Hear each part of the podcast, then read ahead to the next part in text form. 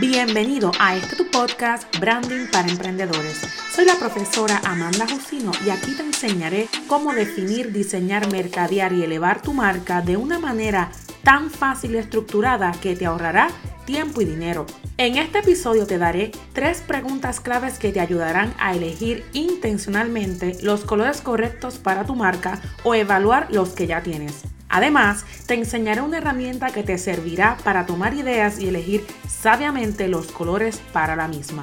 Pero antes, todo lo que aprenderás hoy es parte del contenido de mi próximo webinar gratuito donde te enseñaré la ruta correcta para brillar con tu marca, posicionarte como experto y atraer a más clientes. Te invito a que te registres hoy entrando a larutadetumarca.com.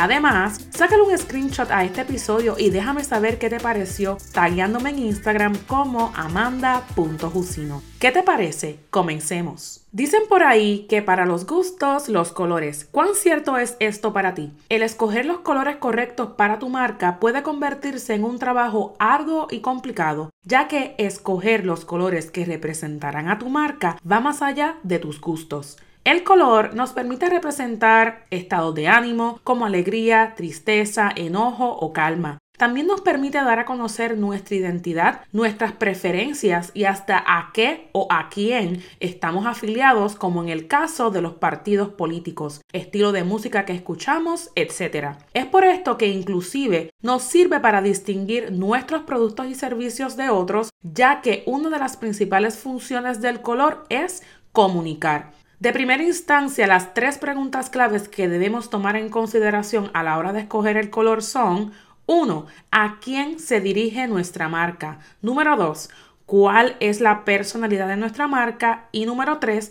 ¿Cuál es el significado que tiene cada color escogido? A continuación discutiremos cada una de estas preguntas en detalle. Pregunta número 1 a quién se dirige nuestra marca. El tener en consideración al público objetivo o cliente ideal al que nos dirigimos siempre es el primer paso a la hora de tomar decisiones que afecten a nuestra marca. ¿Por qué? Porque es a ellos a quienes finalmente queremos agradarle, teniendo como propósito principal atraerlos y que se queden con nosotros. Para esta encomienda debemos tener claros sus gustos e intereses. En fin, no debemos escoger unos colores que no sean atractivos o que sean desagradables para nuestro público objetivo. Para lograr esto, en definitiva, debemos conocer quiénes son, qué les gusta, a qué se dedican, dónde viven, cuáles son sus pasatiempos, entre muchas otras cosas, que dedicaré otro episodio para discutirlo en detalle. Pregunta número 2.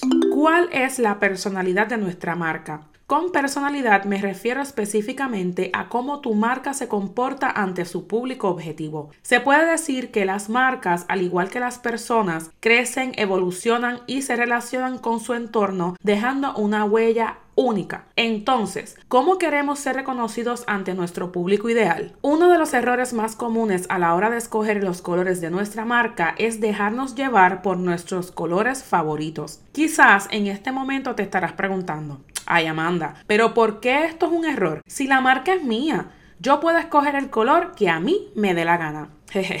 Te entiendo, pero la respuesta a esto es sencilla. La marca que estás desarrollando es tuya, lo sé, pero la estás diseñando para atraer a tus clientes, no para ti. No digo que no te dejes influenciar por tus gustos, más bien lo que quiero decir es que recuerdes para quién es la marca en sí. Tengo que confesarte que yo misma cometí este error en mis inicios para el año 2015. Cuando comencé, escogí el rosa fucha, el azul turquesa y el gris como los colores oficiales de mi marca. En mi razonamiento, escogí el fucha porque era mi color favorito, el azul porque dentro de los significados del color representa profesionalismo y el gris como color neutral, el cual crearía un balance visual. Más adelante me percaté de que para los servicios que yo ofrecí, la personalidad que yo quería proyectar con mi marca, estos colores no eran realmente adecuados. Es ahí cuando en el 2017 decido quedarme solo con el azul y el gris y utilizar el amarillo solo en los momentos que deseaba resaltar ciertas cosas, ya que mi eslogan es haz tu marca brillar. Pero de igual forma sentía que algo me faltaba. Entre una cosa y otra recibí el feedback de mi mentora, la cual al ver la página web de mi academia de branding me dijo que sentía que los colores de mi marca se veían muy oscuros y que no reflejaban la creatividad y el dinamismo que la voz de mi marca proyectaba en sí. ¡Wow! ¡Qué fuerte! Sí, sentía que algo le faltaba a mi marca, pero no sabía qué era. Gracias a este feedback investigué nuevamente mi mercado, evalué mi competencia y decidí hacer un rebranding cambiando los colores de mi marca y elementos visuales. Como consecuencia, ahora mi marca se ve mucho más atractiva. Y esto me trae a explicarte otro punto importante dentro de la personalidad de la marca, diferenciación. El diferenciarte de la competencia es crucial para que tu público te reconozca. Si haces lo mismo que los demás, le haces el camino más difícil a tu público ideal, ya que no te reconocerán, mucho menos te recordarán a la hora de tener que escoger el producto o servicio que necesiten. Como tip, observa y analiza cómo tu competencia atrae visualmente a sus clientes. Partiendo desde ahí, más todo lo que hemos discutido hasta el momento, comienza a crear la propia personalidad e identidad visual de tu marca, con el fin de diferenciarte y hacerla brillar. Como dato curioso, mi color favorito ya no es el rosa fucha. Creo que fue en el año 2018 que cambié de parecer. Ahora es el rojo. ¿Te imaginas qué sería de mi marca si la cambiara de color según mi estado de ánimo, mi color favorito del momento o lo que esté de moda en esta temporada? Todo un desastre, sí, lo sé. Pregunta número 3.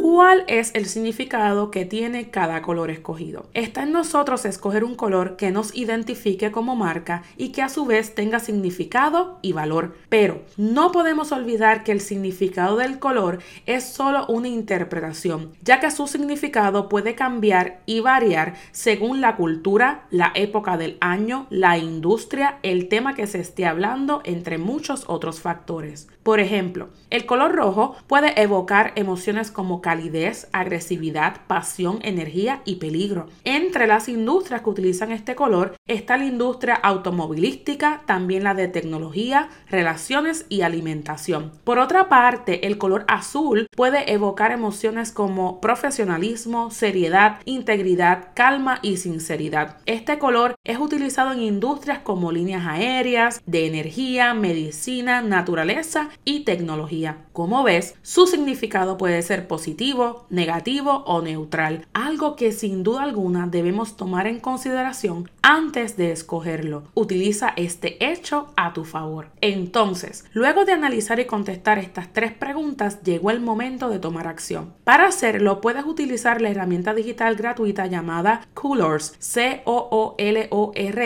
Te dejo el enlace en la descripción del programa. Esta herramienta te apoyará en la toma de decisiones a la hora de escoger los colores de tu marca y cualquier otro proyecto en sí. Con esta aplicación podemos encontrar la paleta de colores ideal jugando en vivo con las combinaciones aleatorias que la plataforma te va generando y que tú mismo vas creando al momento. Finalmente, recuerda siempre mantener la consistencia de tu marca y en definitiva ya sabes que el color juega un papel súper importante en esta encomienda. En el episodio número uno de este podcast te doy tres consejos prácticos que te apoyarán a la hora de mantener la consistencia. Como bono, te recomiendo utilizar un máximo de tres colores principales y un máximo de dos a tres colores base como el blanco, el negro o el gris. Y más importante aún, recuerda guardar en un lugar accesible el código HEX, HEX de cada color escogido. Ahora es tu turno. Te pregunto, ¿cómo implementarás lo aprendido hoy en este episodio? Te invito a que tomes acción inmediata y que no te pierdas ni un solo episodio de este podcast, donde comparto contigo información de mucho valor para ti